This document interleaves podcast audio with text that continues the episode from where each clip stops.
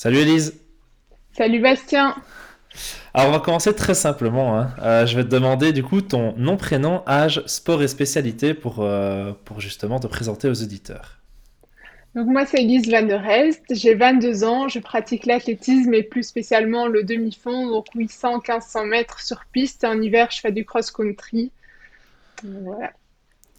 Cool. Euh, alors pour, pour planter le décor justement, est-ce que tu peux nous parler directement de ta meilleure performance à l'heure actuelle, celle dont tu es la plus fière?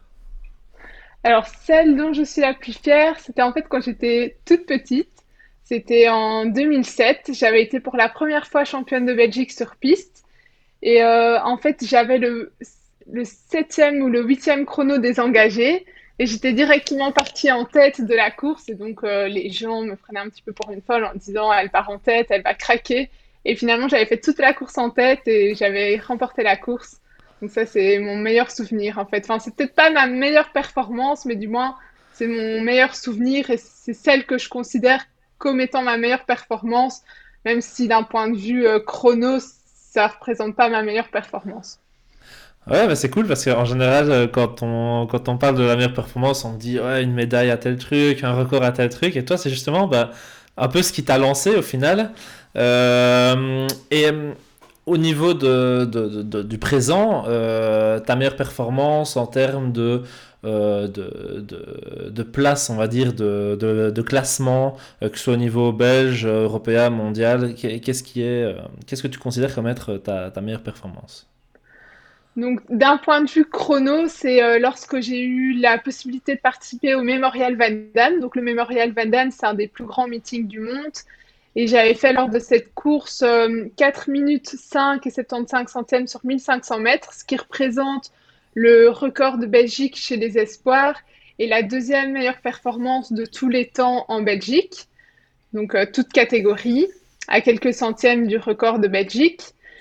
Et euh, sinon, d'un point de vue médaille, j'avais remporté la médaille d'argent championnat d'Europe en 2019, donc chez les espoirs. Et donc voilà, c'était ma première médaille internationale. Ok, cool. Donc, euh, et, et sur, euh, sur quelle, euh, sur quelle distance, donc la médaille et la, la perf? Donc les deux sur 1500 mètres, c'est vraiment ma distance 1500. de prédilection. Voilà. Ok. Mais justement, j'ai un peu regardé tes, tes résultats.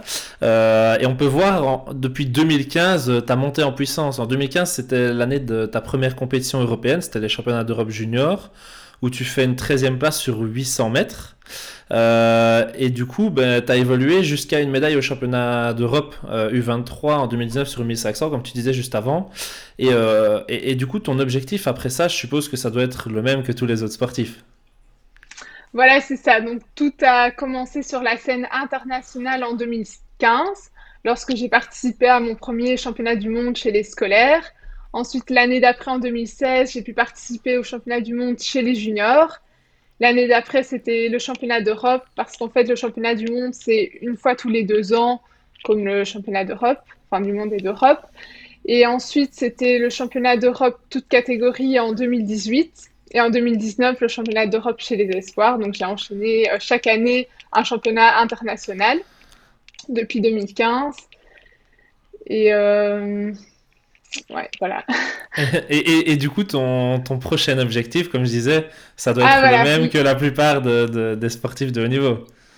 Voilà, c'est ça. Donc, mon grand objectif, ce serait évidemment de participer aux, aux Jeux Olympiques, donc ce qui est le rêve de tout grand athlète, j'ai envie de dire. Et ça, c'est vraiment depuis 2016 que je me suis fixé avec mon entraîneur cet objectif, parce qu'en fait, en 2016, j'avais terminé quatrième au championnat du monde chez les juniors. Donc, c'est là qu'on s'est dit que voilà, c'était possible d'envisager les Jeux Olympiques sur le plus long terme. Ouais, donc euh, pas, vous vous êtes pas enflammé dès le début, c'est vraiment euh, euh, à un moment où tu as fait vraiment une perf très solide, où là, là vous vous êtes dit, ok, il y a moyen de l'envisager, donc on va bosser dessus. C'est pas, c'est pas quelque chose qui est arrivé avant en brûlant les étapes, quoi. Non, voilà. Bon, évidemment, quand j'étais petite, il y avait des gens qui disaient, oh, plus tard, tu vas aller aux Jeux Olympiques. Mais bon, dans ma tête, je pensais que pour aller aux Jeux, il fallait vraiment être hyper performant et je me voyais pas du tout y aller. Pour moi, c'est, voilà, je faisais pas partie euh, de cette élite d'athlètes euh, qui pourrait avoir la possibilité d'aller aux Jeux Olympiques. Et euh, voilà, que mon entraîneur voyait aussi un potentiel en moi, mais me parlait pas spécialement des Jeux Olympiques. Et je dirais que c'est plus en 2016 qu'on a vraiment abordé plus concrètement le sujet, que j'ai aussi décidé de, dans 2017, de, en commençant mes études, de les étaler, donc faire une année en deux ans pour pouvoir justement euh, mettre plus de chances de mes côtés pour euh, me préparer pour les Jeux. Et donc c'est là que ça s'est un petit peu plus euh, concrétisé, que c'est devenu un réel objectif. Ouais, bah ouais, je comprends. Euh, et, du coup, euh, en, voyant tes perfs euh, ou, ta participation en compétition internationale, ben, on voit qu'au début, tu es sur le 800 et puis après, tu passes sur le 1500. On, dirait que ton, ton cœur balance un peu entre les deux. mais c'est vrai qu'avec le temps, la préférence, je suppose, elle, s'installe sur le, sur le 1500. c'est toutes les deux des épreuves de demi-fond, mais je suppose que ça doit être compliqué de, de se préparer sur les deux. Est-ce que, est-ce que tu choisis ce que tu préfères ou alors tu t'orientes plus sur l'épreuve où tu performes le mieux? Je m'oriente plus sur l'épreuve euh, où je performe le mieux. Et en fait, j'avais commencé avec le, 800 mètres. En fait, en 2015, pour le championnat du monde scolaire, je voulais me qualifier sur le 1500 mètres. Mais en fait, j'ai réalisé le chrono demandé sur 800 mètres et non pas sur 1500 mètres. Après, l'année d'après, en 2016, le chrono demandé pour le championnat du monde chez les juniors était plus facilement réalisable sur 800 mètres, donc c'est pour ça que je suis encore restée sur 800 mètres.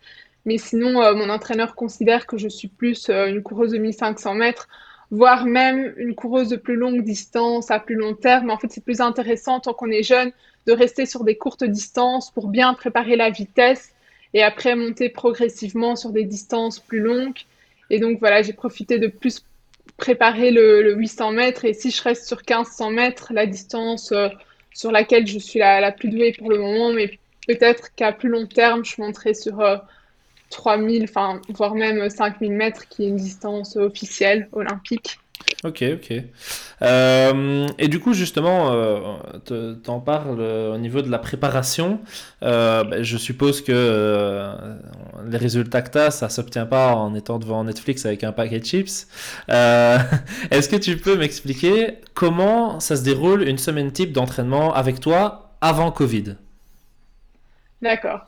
Donc, comme tu l'as bien dit, les compétitions ne se préparent pas devant Netflix, donc ça demande vraiment de l'autodiscipline, de la persévérance et de se donner les moyens, donc euh, d'être régulier, de mettre toutes les chances de son côté. Et donc une semaine type, pour moi, ça consiste en plus ou moins 8 à 10 entraînements. Donc euh, souvent, je fais deux entraînements sur piste, donc des séances un peu plus, euh, enfin de fractionner des endurances et également deux séances de musculation. Donc euh, une séance où je vais travailler plus le haut du corps et une séance où je vais plus travailler le bas du corps. Et puis à côté des entraînements, il y a aussi tout ce qui accompagne euh, des soins chez le kiné, des rendez-vous avec le préparateur mental. Voilà, toutes sortes euh, de petits trucs qui accompagnent, donc enfin les heures de sommeil, bien manger, etc. Et donc la semaine type, le lundi, souvent, je fais de l'endurance. Le mardi, je fais une endurance, mais un petit peu plus euh, active que le lundi. Et je fais aussi une euh, séance de musculation. Donc souvent, c'est le lundi, mais parfois, c'est le mardi. Le mercredi, là, je vais faire une séance sur piste. Le jeudi, je vais faire plus une séance de récupération, donc un footing, mais vraiment calme. Et je vais faire ma deuxième séance de musculation. Le vendredi, là, ça, dépend si on est en hiver ou en été. Mais en hiver, je vais plus faire une séance de seuil. En été, une séance plus euh, d'explosivité, de sprint. Le samedi, c'est à nouveau une séance sur piste, donc en été. Mais en hiver, là, je vais plus faire euh, du travail dans les bois type euh, fartlek. Et puis le dimanche, souvent, c'est une longue sortie. Après, au niveau du kilométrage, donc je cours entre 90 et 115 km par semaine. En période de compétition, c'est un petit peu moins important, donc je vais courir entre 60, 80, 90 km. Par contre, en stage, là, je peux monter jusqu'à 130 km. Donc voilà, c'est plus parlant de parler en termes de kilomètres qu'en termes d'heures. En termes d'heures, je, dois tourner aller à environ 15 heures d'entraînement par semaine, sans compter euh, tout ce qu'il y a à côté, euh, donc les soins, les rendez-vous, etc. C'est ça, c'est ça. Et, donc justement, euh, tu as parlé de préparation physique et tu as un peu anticipé mes questions d'après. Euh, mais euh, au niveau de ta préparation physique, comment ça se passe? Tu as des séances de musculation? Ben, J'ai pu voir aussi en te suivant sur Insta quelques petites séances. quel type de travail une athlète qui court le 800-1500 doit faire pour performer? Donc ce que je fais, c'est du travail de force. Et euh, en fait, ici, j'ai enfin, la chance que mon compagnon soit à la fois mon préparateur physique. Donc, on fait à chaque fois nos séances euh, ensemble et il peut être là pour superviser. Et euh, donc, ce qu'il peut faire, c'est vraiment adapter les charges. S'il voit que c'est trop léger, il peut me donner des charges plus lourdes. Et si c'est trop lourd, au, contraire, diminuer les charges. Et ce qui est bien, c'est qu'il voit toutes mes séances d'entraînement à côté. Donc, il va faire en sorte que le travail qu'on fait en musculation ne va pas être au détriment de mes séances sur piste. Et donc, euh, c'est sûr que je, allez, je travaille avec des charges, mais le but, c'est pas non plus de prendre euh, trop de masse musculaire parce qu'après, il faut la porter évidemment. Donc, ce qu'on fait beaucoup, c'est du travail euh, d'explosivité pour gagner en force sans forcément gagner en masse musculaire. Ok, cool, cool. Euh, du coup, euh, j'avais, justement une question sur, euh, tout, ce que tu avais autour de tes entraînements. Tu m'as parlé très rapidement de, nutrition. Est-ce que tu peux développer par rapport à ça? Est-ce que c'est un programme assez libre, mais tu as des grands principes à respecter? Ou alors, est-ce que c'est plutôt restrictif et tu peux pas beaucoup t'en écarter? Et, et qui, te, qui te coach à ce niveau-là? Donc par rapport à la nutrition, en fait, je ne suis pas suivie par un diététicien parce que je fais des études en diététique. Donc voilà, j'estime que j'ai assez de connaissances pour prendre en charge ma diététique et j'en ressens pas spécialement le besoin, bien que j'envisage peut-être de me faire suivre par un diététicien. Mais donc je voilà, je n'ai pas spécialement de régime. Je, je mange à ma faim en écoutant mes sensations alimentaires. Je mange vraiment de tout et en fait, j'ai la chance de ne pas facilement prendre de poids. Enfin, évidemment, si je fais un minimum ma attention. Et donc, voilà, aucune restriction. Euh, pour moi, manger, c'est un plaisir. Euh, voilà, je ne suis pas du tout obsédée par la nourriture. Je ne vais pas commencer à calculer mes calories ou quoi que ce soit. Ouais, ben, j'allais justement te demander si, euh, si tu le ressentais comme une, euh, comme une pression externe liée à ton sport ou alors si c'était toi qui te mettais un petit peu un, un objectif à suivre euh, parce que tu savais ce qu'il y avait derrière, enfin ton objectif derrière. Mais du coup, tu as, bien expliqué que, là, pour le moment, tu n'avais pas du tout de pression par rapport à ça et que c'était euh, très libre. Donc, c'est cool. Euh, et du coup, par rapport à tout ça, donc que ce soit tes entraînements, la prépa physique, la nutrition, etc., je suppose que ça a été fort compliqué depuis euh, mars 2020. mais du coup, est-ce que tu peux expliquer aussi comment ont évolué tes perfs et tes entraînements depuis ce premier confinement à cause du Covid? Et, et du coup, comment ta semaine type dont on a parlé il y a quelques minutes a été adaptée? Donc c'est vrai qu'au début du confinement, euh, ça a été une période assez euh, chamboulante, enfin où tout a été chamboulé. Euh, je me suis retrouvée chez moi à devoir faire ma préparation physique chez moi, comme les salles de sport étaient fermées, que j'ai été coupée avec mon staff, donc je n'allais plus chez le kiné. Je... À ce moment-là, c'était pas mon compagnon qui était mon préparateur physique. Je travaillais avec un autre préparateur physique avec qui je n'ai, voilà, que je ne voyais plus. Euh, je restais accrochée à mes objectifs d'été, mais j'ai vu mes objectifs s'annuler un à un, donc j'ai dû continuer à m'entraîner sans objectif à court terme. Je m'entraînais aussi toute seule, euh, comme on ne pouvait pas avoir de partenaire d'entraînement. donc voilà, c'est vraiment une période euh, assez difficile, surtout qu'en plus, j'avais pas encore le permis de conduire à ce moment-là, donc j'étais dépendante pour les trajets. Enfin voilà, il y a plusieurs chose qui en fait c'était difficile aussi avec les cours, les cours qui étaient en ligne, qui étaient donnés un petit peu à la carte, donc c'était difficile de s'organiser par rapport aux entraînements, comme euh, je pouvais être prévenue en dernière minute d'un cours qui allait se donner le lendemain ou en après-midi ou quoi que ce soit.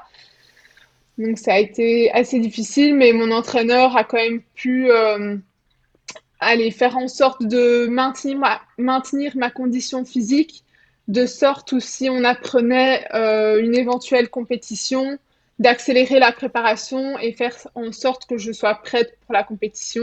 Donc durant la période de confinement, euh, il venait quand même m'accompagner dans les bois à vélo pour que je continue à faire de la préparation physique euh, enfin, générale, des footings, etc., pour maintenir ma condition physique sans pour autant euh, progresser. Et à côté de ça, je faisais mon renforcement chez moi. Bon, voilà, c'était pas l'idéal non plus. J'ai pas spécialement progressé durant cette période-là, mais j'ai quand même maintenu une condition physique correcte. Et donc après l'été, on a eu quelques possibilités de compétition. Et là, il a un petit peu accéléré la préparation sur base de ma condition physique correcte. Et donc j'ai quand même pu performer et faire euh, au final des très bonnes performances c'est cool, mais j'ai vu aussi que tu étais sous, contrat avec, euh, avec euh, l'ADEPS. Maintenant, euh, ça, va nous servir de lien avec les questions d'après, mais est-ce que justement le fait d'être sous contrat, l'ADEPS te trouve des solutions? Ou est-ce que tu as on va dire, des, passes droits par rapport à d'autres sportifs qui ne seraient pas considérés comme professionnels, euh, un accès à une salle privée ou à, une piste privée, justement. Est-ce que tu avais euh, quelque chose comme ça ou tu as dû quand même te débrouiller euh, toi-même?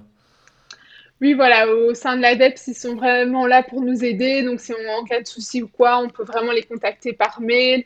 Et même ici, au deuxième confinement, j'ai la chance de pouvoir accéder à une salle de musculation ADEPS donc un centre de préparation physique ADEPS euh, qui se situe à Péronne. Donc ça, c'est sûr que c'est une facilité. Ils sont vraiment là pour répondre à nos questions, nous, nous encadrer. Ah ok, bah, c'est cool. Euh, du coup, bah, comme je t'ai dit, on, ça, ça m'aide à passer sur un, autre sujet. Euh, J'ai vu que tu avais des partenaires hein, qui t'accompagnaient dans, dans, ton développement sportif. Est-ce que tu peux m'en dire un peu plus sur comment ça s'est fait la première fois? Euh, Quel type de partenariat s'est conclu? Pour quelle durée? Et quel était le retour attendu de la part des, des marques? Donc en fait, après ma performance au, au championnat d'Europe, en 2018 et euh, au Mémorial Van Damme euh, aussi en 2018. J'ai un manager qui est venu vers moi et qui m'a proposé qu'on collabore ensemble. Donc j'ai signé un contrat euh, donc dans un comment on dit encore une association sportive qui est spécialisée donc dans tout ce qui est la représentation et l'assistance aux athlètes, donc qui est représentée par ce manager. Et euh, c'est grâce à ce manager que j'ai pu euh, avoir un contrat avec Nike en tant qu'équipementier. Et donc, je travaille avec Nike depuis 2019. La durée du contrat était de 2019 à 2021. Donc, euh, voilà, j'avais appris que avec la Covid, ça allait peut-être être annulé en 2021. Finalement, j'ai eu la nouvelle récemment, comme quoi c'était encore renouvelé pour l'année 2021. Donc, ça, c'est un équipementier. Pour Nike, ce que je dois faire, c'est surtout euh, bien représenter la marque, donc euh, tout le temps porter l'équipement en compétition, aux entraînements, aussi m'afficher sur les réseaux sociaux en les taguant. Et on peut aussi être... Euh, allez, on peut aussi nous demander de faire certaines activités pour Nike. Donc par exemple, durant le confinement, comme beaucoup de gens s'étaient retrouvés chez eux inactifs, Nike avait décidé de réagir et de lancer un challenge Living Room Cup. Donc en fait, c'était un challenge où chaque dimanche, une célébrité euh, sponsorisée par Nike réalisait un challenge de 45 secondes chez lui. Et euh, après, invitait sa communauté à faire le challenge euh, également chez lui. Et donc, les athlètes sponsorisés par Nike servaient un petit peu d'intermédiaire entre cette célébrité et la communauté, j'ai envie de dire. Donc, euh, par exemple, le premier challenge, c'était le footballeur Cristiano Ronaldo qui avait fait euh, des abdos durant 45 secondes. Il avait fait 142 abdos et donc il a invité euh, sa communauté à réaliser ce défi. Et donc, nous, en tant que sportifs, on pouvait aussi réaliser le challenge, inviter nos abonnés à faire le challenge de leur côté. voilà, c'est un petit exemple d'activité pour laquelle on peut être sollicité par Nike. au niveau des autres, partenaire, partenariat. J'ai également depuis cette année un partenariat avec Garmin. Et donc voilà, pour les montres Garmin, les montres connectées, et aussi avec 6D euh, Nutrition. Donc 6D Nutrition, c'est tous des produits de nutrition sportive, donc comme par exemple des boissons euh, énergétiques. Et donc pour eux, ce que je dois faire, c'est aussi euh, bien représenter leur marque, vraiment m'afficher sur les réseaux en montrant leurs produits, que ce soit à travers des stories, des publications, etc. Et c'est vraiment cette euh, visibilité en échange d'un soutien matériel. Et donc voilà, au niveau des sponsors, euh, ce sont mes trois principaux sponsors. Et sinon, comme on l'a dit, j'ai un contrat avec l'ADEPS, un contrat professionnel. Et je fais aussi partie du projet Bigolt. Donc Bigolt, c'est ce qui permet l'accompagnement des jeunes talents sportifs euh, en vue d'une, enfin, dans une perspective de participation aux Jeux Olympiques. Ok, donc si j'ai bien compris, tout passe par ton manager au niveau des, partenariats avec les, marques, etc. Euh, et, du coup, ce qu'il te propose, c'est toujours le manager qui te le propose ou la marque vient directement vers toi? Et, si ça passe par ton manager, est-ce que toi, tu as un, droit de regard sur euh, les partenariats qui peuvent être faits? Par exemple, si Garmin t'avait demandé, est-ce que tu pouvais dire non? Ou comment ça se passe de ce côté-là? Donc, en fait, par rapport à Nike, c'est passé par euh, mon manager, mais pour les autres sponsors, donc Garmin et 6D Nutrition, c'est en fait en envoyant un dossier de sponsoring que le partenariat s'est établi. Et donc, euh, lorsque c'est mon manager qui cherche un sponsor, donc par exemple pour Nike, j'avais évidemment le choix d'accepter ou de refuser, mais voilà, un sponsor Nike, ça ne se refuse pas évidemment. Ok. Euh, et donc, du coup, euh, mon, autre question, c'était par rapport aux, réseaux sociaux. Euh, donc, ça a une place dans, ton partenariat avec les marques. mais est-ce que tu le vois comme un outil de, com et un moyen futur de générer potentiellement des revenus avec des partenariats? Ou alors tu fais juste le, le minimum de ce qui est demandé par rapport à ce que tu veux toi et à ce que les marques veulent de toi? Donc en fait, de, pendant longtemps, j'ai considéré Instagram euh, uniquement comme une application pour euh, publier un petit peu des photos de compétition, de, de, ma famille, enfin un petit peu de tout. Mais depuis peu, je considère Instagram plus comme un outil de travail. Et donc, euh, voilà, j'ai vraiment l'objectif de rendre mes publications plus professionnelles et de mettre en avant justement les marques et de publier euh, un maximum. Donc même ici, euh, récemment, je me suis fixé l'objectif de publier une fois par semaine euh, une photo et mettre un petit peu plus de story pour vraiment mettre en avant les, sponsors. Ok, cool. Donc à l'avenir, c'est un truc que tu aimerais, aimerais, développer et peut-être potentiellement après ta carrière ou tu, tu, penses que c'est juste voilà, pendant, pendant ta carrière, c'est ça qui peut t'aider à avoir des, partenariats pour te faire avancer et qu'après c'est fini? Ou alors tu dis, bah non, ça peut être un outil pour plus tard euh, qui pourrait m'aider dans d'autres choses, que ce soit ma carrière professionnelle euh, bah, au niveau d'un travail, hein, euh, si, au cas où tu n'es plus, enfin au moment où tu ne seras plus sportif professionnel. ou alors tu dis, bah non, non, c'est juste maintenant, ça m'aide pour ma carrière sportive maintenant et après ça, revient, ça redeviendra comme avant. Donc pour le moment, je considère Instagram comme un outil de travail dans le cadre de ma carrière sportive, mais je verrai un petit peu comment ça va se développer, voir un petit peu justement après ma carrière sportive de ce que je fais avec euh, Instagram. Pour un petit donc là pour le moment, pas abandonner ma communauté.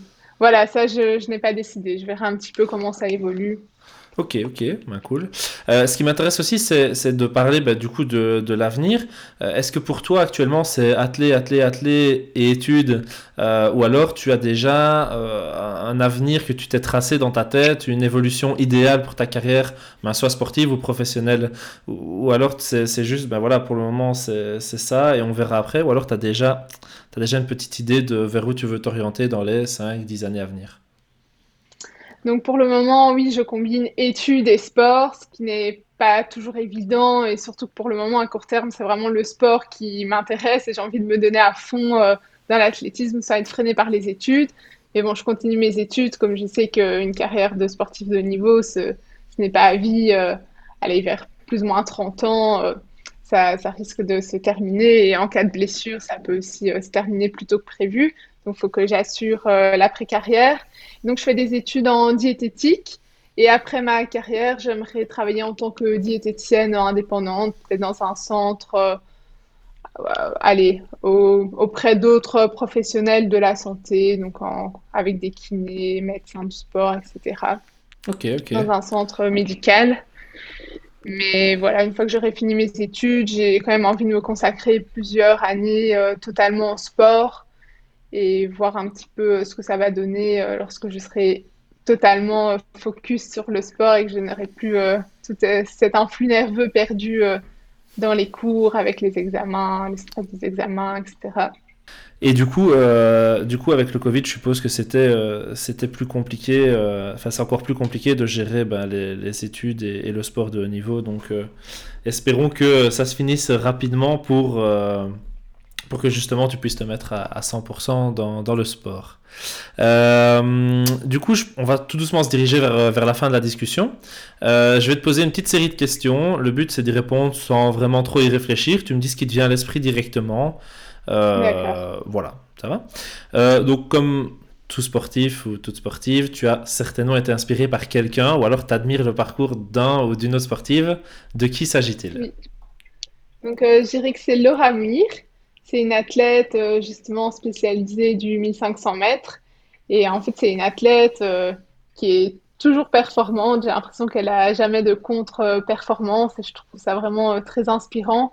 Elle a couru 3 minutes 55 sur 1500 mètres, c'est son record. Elle a été en finale euh, des Jeux Olympiques à Rio. Voilà, c'est très inspirant. Ok. Euh, si tu en as un, quel est ton rituel avant ta course? Donc, je n'ai pas spécialement de rituel. Euh, que je fais par contre, c'est que j'essaie en fait de me mettre dans ma bulle le plus tard possible parce qu'avant je me mettais très vite dans ma bulle et je me rendais compte que le fait de mettre très vite dans ma bulle, ça accentuait mon, stress. Donc j'essaie maintenant de retarder ce moment où j'entre dans ma bulle pour vraiment diminuer ce, stress. Ok. Et, donc justement, avant ta, avant ta course, est-ce que est-ce que tu écoutes de la musique? Et si oui, euh, laquelle? Donc j'écoute de la musique parfois en préparant, donc lorsque je m'habille, je me maquille, etc., que je m'apprête. Parce que ça, j'aime bien, c'est aussi un petit rituel. Euh, enfin, si je dois dire un petit rituel, c'est aussi le fait que j'aime bien m'apprêter avant ma course. Mais j'écoute pas spécialement euh, un style musical particulier. Souvent, je mets une playlist euh, sur Spotify, type musique commerciale, comme par exemple le top 50 Ok. ok, donc rien de particulier, juste un petit peu de musique pour te préparer. Euh, voilà, c'est ça, pour dire d'avoir une petite musique de fond, un petit peu de rythme, mais rien de très particulier. Ok. Euh, alors, quelles sont d'après toi les qualités qu'un sportif doit avoir ou quelles compétences il doit acquérir pour atteindre le haut niveau? Donc, selon moi, c'est avoir de la discipline, se donner les moyens de, donc, de performer et persévérer parce que j'ai déjà vu euh, des athlètes qui sont très doués de base, mais en fait qui se donnent pas les moyens de performer et donc qui ne performent pas. Et selon moi, c'est un petit peu dommage, c'est un petit peu des talents gâchés. Et donc je pense vraiment qu'il faut voilà persévérer, euh, s'autodiscipliner pour atteindre le haut niveau. Oui, donc d'après ce que tu dis, c'est juste ne pas se reposer sur ses acquis, quoi. Voilà, tout à fait ça. Ok. Euh, et, quelles concessions pour toi euh, sont les plus difficiles à faire pour justement accéder au niveau? Hmm, Je dirais que en tant que sportif de haut niveau, on doit sacrifier euh, en partie notre vie sociale. On ne peut pas spécialement sortir en soirée, on n'a pas le même style de vie que les autres personnes. On peut moins partir en, vacances avec des amis. Donc, par exemple, quand c'est les vacances, au lieu de partir en vacances avec des amis, on va partir en stage pour se préparer. Durant l'été, il y a aussi les, grosses échéances, les grosses compétitions. Donc, on ne peut pas se permettre euh, de forcément faire beaucoup d'activités avec des amis. Donc, je dirais que c'est peut-être ça une des plus grosses euh, concessions.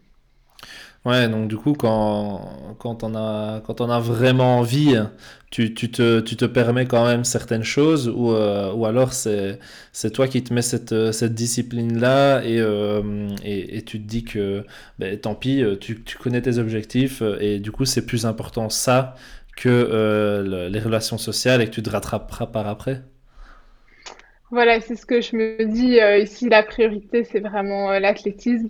Mais bon, évidemment, quand il y a des événements vraiment importants, donc un mariage dans ma famille, je vais aller, euh, je vais aller au mariage, même la soirée, peu, peu dormir, mais voilà, c'est vraiment pour des événements exceptionnels et je ne vais pas me permettre euh, d'aller en soirée sans événement particulier. Ok, bah Elise, merci beaucoup pour ton temps. Euh, j'espère que tous tes projets se, se, réaliseront. En tout cas, on les suivra euh, via ton Instagram. Je le, je le, partagerai dans les publications sur les réseaux et du coup sur euh, la page de, de, ton podcast qui aura sur, euh, sur le site internet de yourdoseofdopamine.com. Et eh ben, je te dis encore merci et, euh, et à la prochaine, peut-être après, après les Jeux. Parfait, un grand merci à toi en tout cas et à la prochaine. Salut. Salut.